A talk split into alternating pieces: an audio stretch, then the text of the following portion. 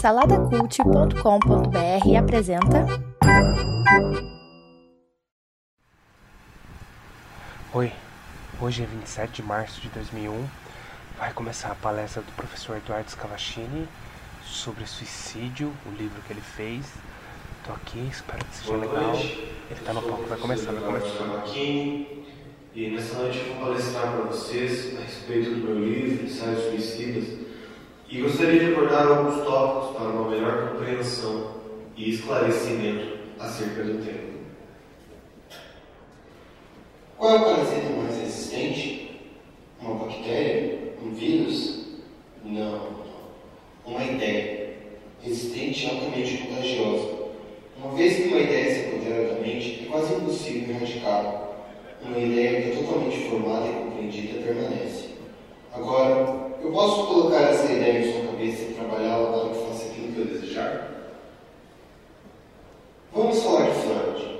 Primeiramente, Freud se utilizava da sugestão da hipnose como formas de alterar os processos psíquicos do paciente, pois assim era possível reforçar sua vontade, em oposição contra a vontade que se manifestava no sintoma. Freud logo cunhou na hipnose em favor de uma nova técnica de tratamento, a associação livre, pois percebera que a hipnose constituía apenas um meio de introduzir a recordação fundamental para a cura. Além disso, trazia o inconveniente de não trabalhar com as resistências do paciente ao suprimi-las temporariamente.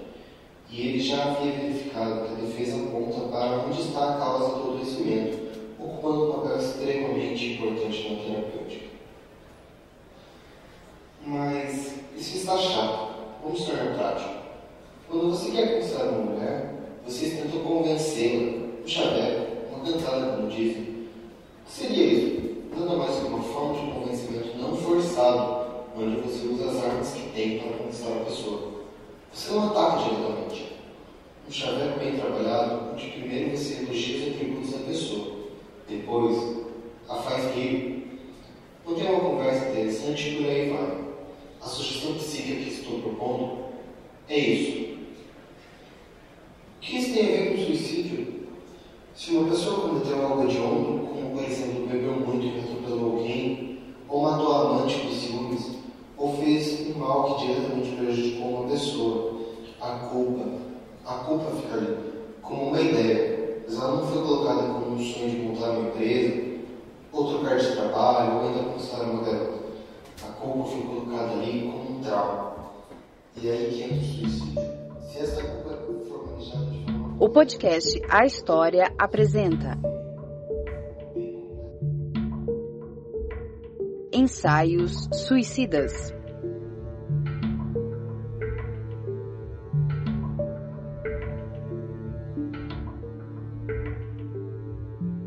Episódio 2 A Vergonha.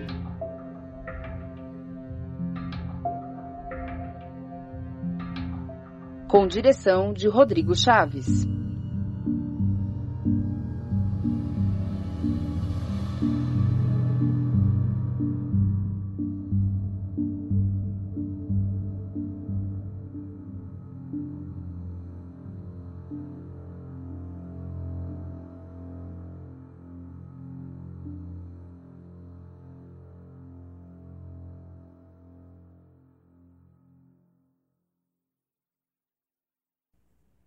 Fiquei meses sem saber notícias do professor. No começo, achei que ele tinha morrido. Procurei nos noticiários de sua cidade, nos jornais online, mas nada. Alisson tentou algum contato na faculdade, mas como estávamos de férias, não tivemos sucesso. Comecei a pensar no pior. Fui até uma delegacia especializada em crimes pela internet e levei o meu podcast como prova, sem edição, ele bruto. Fiquei algumas horas lá, fiz a denúncia que eles pediram e dias depois fiquei sabendo que ele foi devidamente jogado no lixo. Eles não iam se importar com isso agora.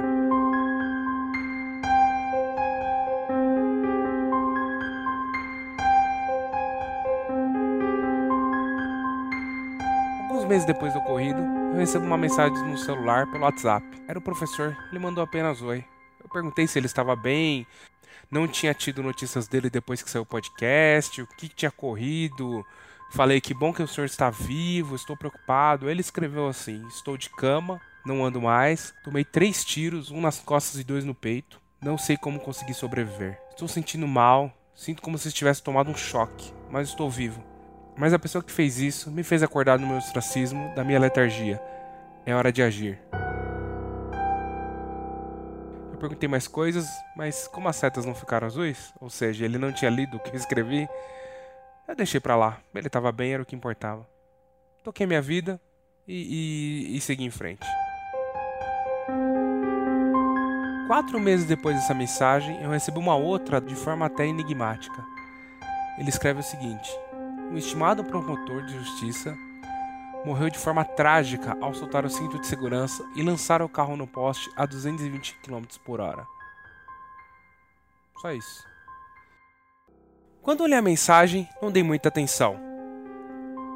Achei que era a loucura de um homem atormentado. Uma semana depois, vendo as notícias da internet, eu leio a seguinte manchete: Promotor de justiça comete suicídio. Fiquei curioso e resolvi ler a matéria. Famoso promotor Renato Carli sofre acidente de carro e morre em um cruzamento em Goiânia. A polícia acredita em suicídio. Segundo os policiais, ele estava a 220 km por hora quando seu carro atingiu o poste. Como não tinham marcas de freio no asfalto, os peritos acreditam que ele atingiu o poste propositalmente. A matéria ainda discorre. Renato Carli foi um famoso promotor e ex-deputado que teve a vida marcada por casos polêmicos, como o da escola base, do livro dos suicidas e nos últimos anos lutava na justiça para se livrar de uma acusação de ter ingerido bebida alcoólica e causado a morte de dois jovens em Goiânia. Seu corpo será enterrado no cemitério dos Pics às 17 horas. A família não quis comentar o assunto. Renato Carli havia se suicidado, como o professor, uma semana antes, tinha dito.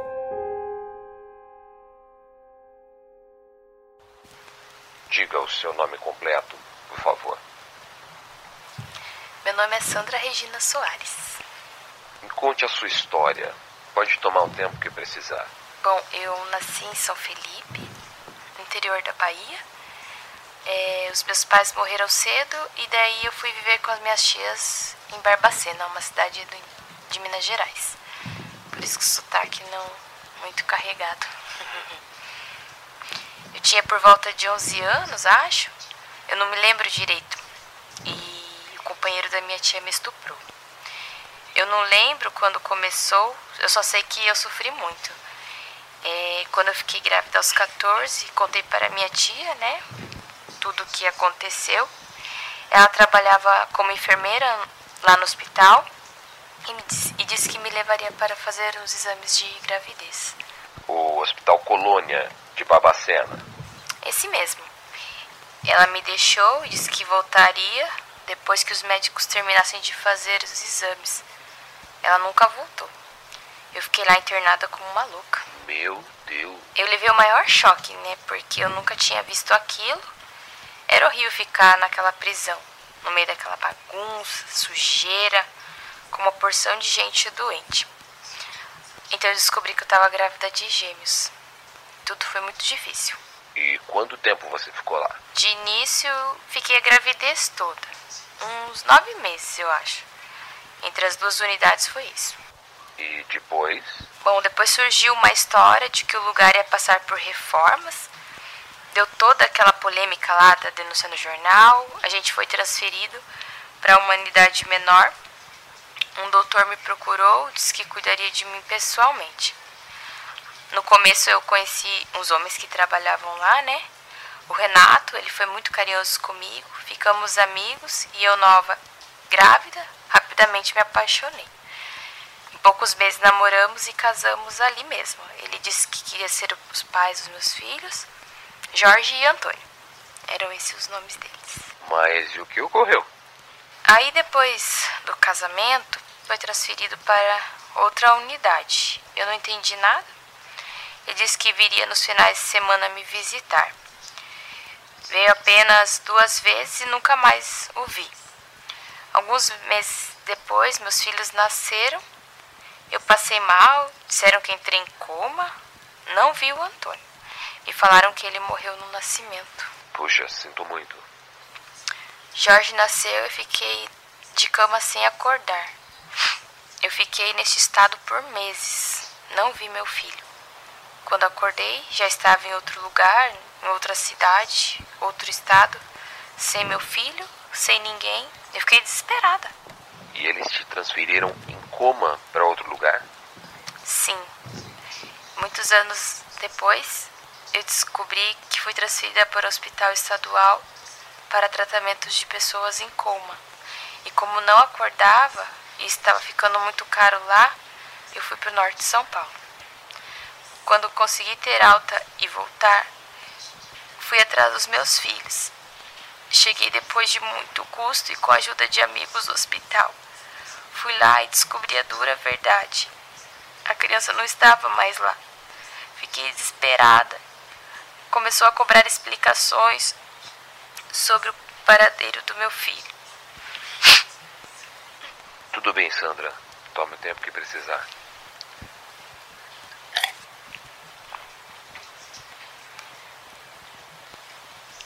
Eu fiquei nervosa e comecei a destruir tudo, os funcionários me pegaram pelo braço e me levaram para a sala de, de tratamento com eletrochoque.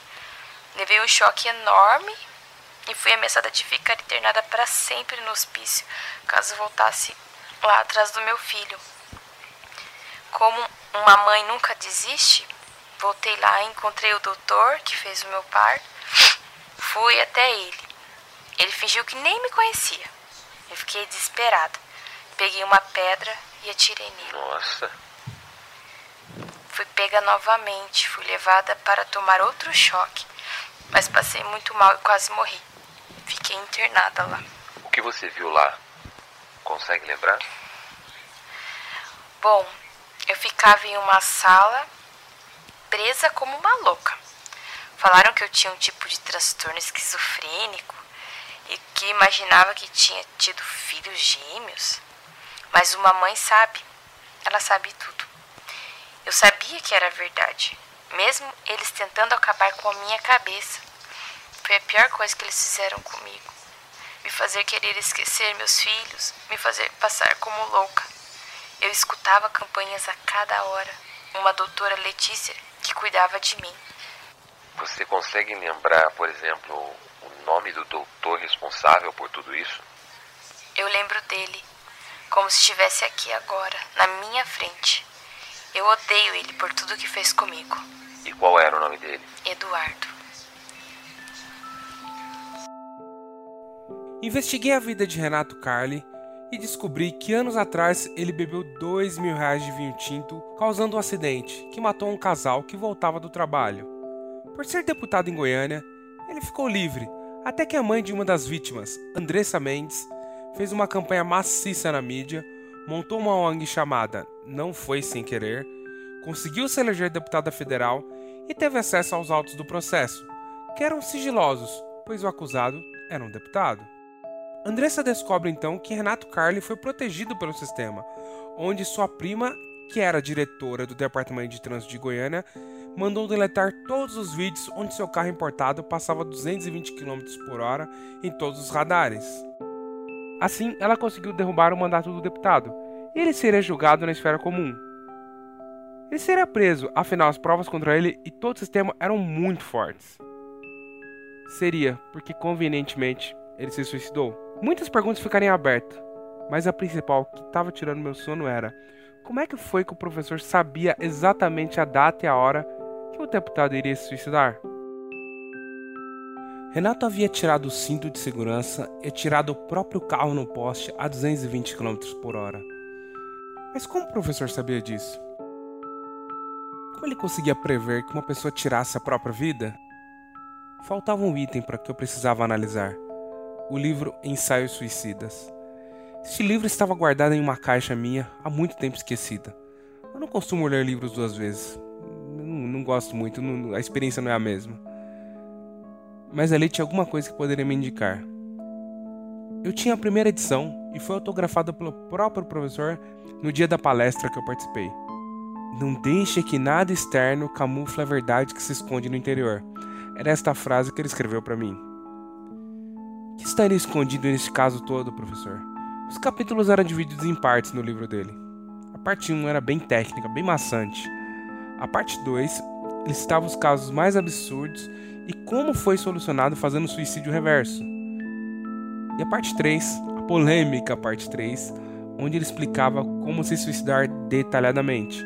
Na terceira capa tinha uma coisa que para mim, e eu acho que para muitas pessoas passou completamente desapercebido ao longo dos anos, era a dedicatória para uma mulher, para minha Charlotte, de seu jovem apaixonado, Wilder.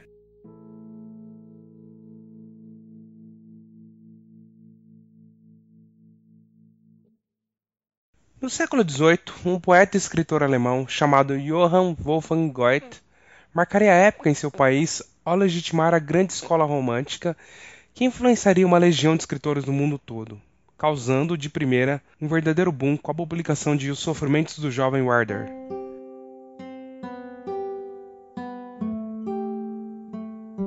Trata-se de um romance de 1774, onde seu protagonista, um rapaz da alta aristocracia alemã, troca correspondências com um amigo chamado Guilherme, contando sobre suas viagens e experiências cotidianas até o encontro com a bela Charlotte. Encontro este que mudará para sempre a sua vida, resultando em uma paixão avassaladora que o levará ao deslumbre do primeiro grande amor juvenil, seguido progressivamente ao próprio aniquilamento existencial.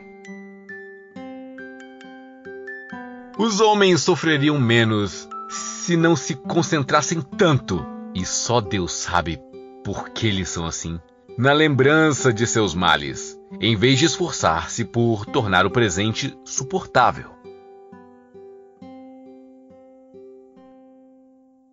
Embora ambos, Warder e Charlotte, viviam de fato uma história de amor, o rapaz não pôde ser correspondido completamente por sua amada, já que a mesma é casada com outro homem. Werder, por sua vez, não vê outra saída e põe um fim em sua vida, dando um tiro na própria cabeça. O momento de seu suicídio é um dos episódios mais comoventes do livro e considerados por muitos da história da literatura. O tom realista e perturbador do romance provocou uma verdadeira comoção entre os jovens da época, que, atraídos pelo espírito passional e depressivo de seu respectivo protagonista, resolveram seguir o mesmo rumo, pondo fim em suas próprias vidas. As pessoas de condição elevada mantêm sempre uma fria reserva para com as pessoas comuns, só pelo temor de diminuir-se com essa aproximação. Além disso, há os imprudentes, que só fingem condescendência para melhor ferir, com sua arrogância, o pobre povo. Foi grande o número de suicídios relacionado à leitura do pequeno grande romance de Goethe, tornando-se rapidamente uma obra maldita para a igreja. Na psicanálise, criou-se um termo chamado efeito Warder, em referência ao personagem e caracterizado por sua fenomenologia suicida. Geralmente, esse comportamento adquire maior influência quando se tratando de celebridades ou figuras públicas, como já ocorreu, segundo pesquisas na mesma época, com as mortes da atriz Marilyn Monroe e do músico Kurt Cobain. É natural que toda calamidade, todas as aflições que nos surpreendem em meio ao divertimento, provocassem em nós uma impressão mais forte do que em qualquer outro momento. Não só porque sentimos mais vivamente o contraste, mas porque nossos sentidos, já despertados à emoção, ficam muito mais suscetíveis. Eduardo Scavatini escreveu o livro para lidar com o luto, sua mulher, a sua amada, a sua Charlotte, havia tirado a própria vida após o único filho do casal ter sido morto por um adolescente embriagado. Mas será que o livro do professor teria tido efeito Werder? Acontece com a distância o mesmo que acontece com o futuro. Um todo imenso e, como que envolvido por uma neblina, estende-se diante de nossa alma. Nosso coração ali mergulha e se perde. Baseado no livro do professor, as seis principais formas de suicídio são: primeiro lugar, tiros com arma de fogo; segundo, overdose de drogas ou álcool; terceiro, enforcamento; quarto, envenenamento; quinto, pular de uma certa altura e sexto, cortar os pulsos. Ao verificar as reportagens da época do caso dos suicídios, vi que cada um dos adolescentes utilizou uma das seis formas descritas no livro do professor para tirar a própria vida. O caso então ganhou grande repercussão e ficou conhecido como Ensaios Suicidas.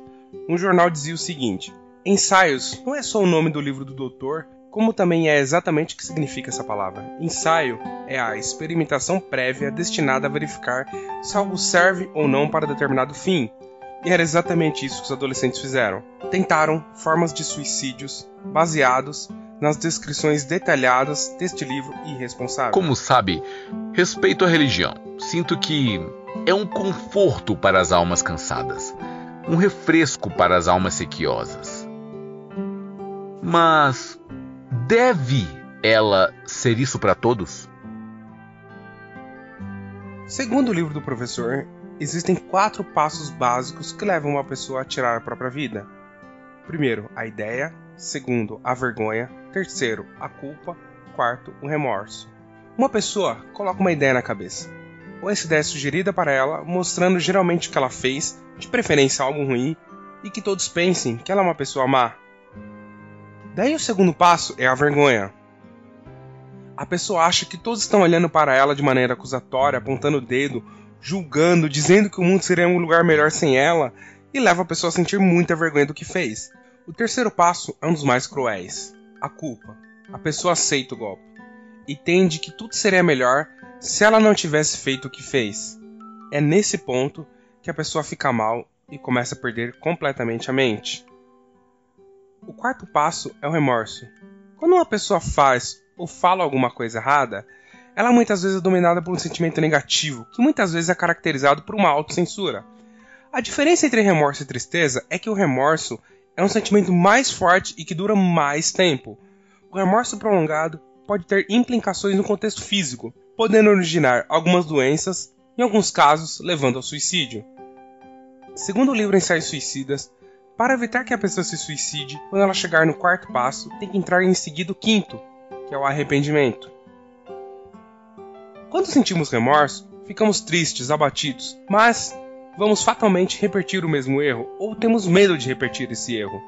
No arrependimento, mudamos de rumo, mudamos de atitude. O remorso nos leva para a morte, para o suicídio. No arrependimento, para a vida. Era por isso que as palestras do professor eram um sucesso. Era quase que uma autoajuda. As pessoas que entendiam na época os cinco passos frequentavam quase como um culto religioso. O professor era quase como um líder carismático, mesmo ele não querendo. Nas poucas entrevistas que o professor falou sobre o caso de sua esposa, ele dizia que ela se sentia culpada por tudo que ocorreu com eles, pela morte do filho. Ele nunca falou motivo. Ela nunca atingiu o quinto passo. Ela parou no remorso e se suicidou.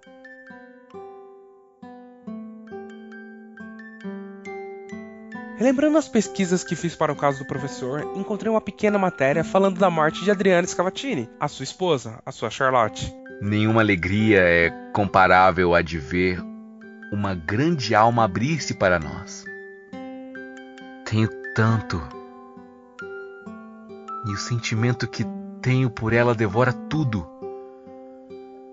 Tenho tanta coisa, mas sem ela tudo para mim é como como se nada existisse. A nota dizia de maneira fria sobre como a pobre mulher tirou a própria vida. Uma vizinha viu uma forte luz e depois um estampido, como um tiro de arma ou um rojão, mas como tudo ficou em silêncio depois, achou que não era nada. Às seis da tarde, como de costume, ela tocou a campainha da casa. A vizinha então resolve entrar, depois de não ouvir nenhuma resposta. Encontra a mulher prostrada no chão, uma arma e sangue. Ela chamou, gritou por Adriana e nada, nenhuma resposta. Chamou outra vizinha, que era médica. Quando a médica chegou, onde estava a pobre mulher, a encontrou prostrada no chão, sem salvação. O pulso ainda batia fraco, os membros paralisados. Por sobre o olho direito, a bala lhe atravessou a cabeça, arrancando os miolos. Pobre daquele que usa o seu poder sobre um coração para abafar as singelas alegrias que nele nascem espontaneamente. Pelo sangue que tinha espalhado por toda a poltrona, deduziu-se que a mulher efetuou o disparo fatal sentada à escrivania, deslizando ao chão e em seguida rolando convulsivamente em volta da cadeira. Estava estendida perto da janela, imóvel de costas, toda vestida e calçada, de casaco azul e colete amarelo. Essa era a matéria do jornal da época. Quem assinava a matéria era o único repórter que cobriu o fato jornalístico, Felipe Ventura. Pobres infelizes.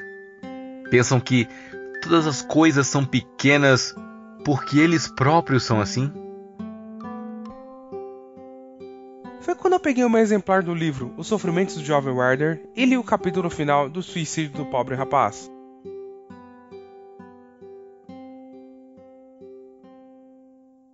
Um vizinho viu o clarão de pólvora e ouviu o tiro, mas como tudo ficou em silêncio depois disso, não deu maior atenção ao caso. De manhã, por volta das seis, o criado entrou no quarto com a lamparina nas mãos. Encontrou seu senhor prostrado ao chão, a pistola e muito sangue. Chamou-o, levantou-o e nada de resposta. Ele apenas estertorava. Correu ao médico, a Alberto, o vizinho. Quando o médico chegou até onde estava o infeliz, achou-o prostrado ao chão, sem salvação. O pulso ainda batia, os membros estavam todos paralisados. Por sobre o olho esquerdo, a bala lhe atravessara a cabeça, arrancando os miolos. De mais a mais, aplicou-se-lhe uma sangria, o sangue correu e ele ainda buscava ar. Pelo sangue no espaldar da poltrona, podia-se deduzir que efetivou o ato sentado à escrivania, deslizando ao chão e em seguida rolando convulsivamente em volta da cadeira. Estava estendido perto da janela, imóvel de costas, todo vestido e calçado, de casaco azul e colete amarelo. A descrição era muito parecida. Os personagens semelhantes. É verdade. Sou apenas um viajante. Um peregrino sobre a terra. Será você algo mais que isso? Alguma coisa estava ficando muito estranha nesse caso todo. O professor havia escrito o livro para lidar com o luto da morte de sua esposa, que tirou a própria vida após não aguentar tamanho sofrimento de perda. Igual o jovem Werder. A vida humana não passa de um sonho.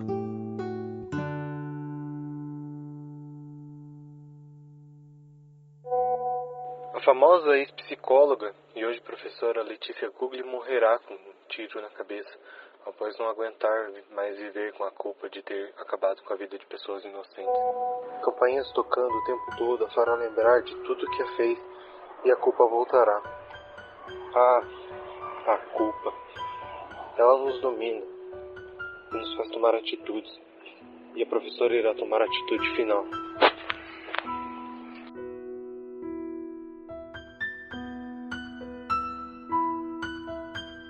Ensaios Suicidas. Escrito e dirigido por Rodrigo Chaves.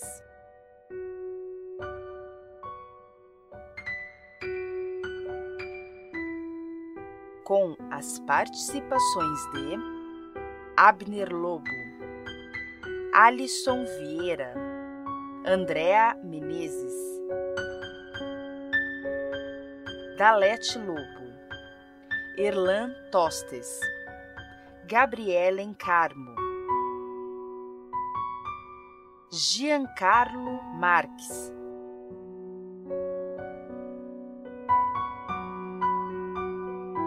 Marcelo Nakassi, Rebeca da Gama, Silvana Silva.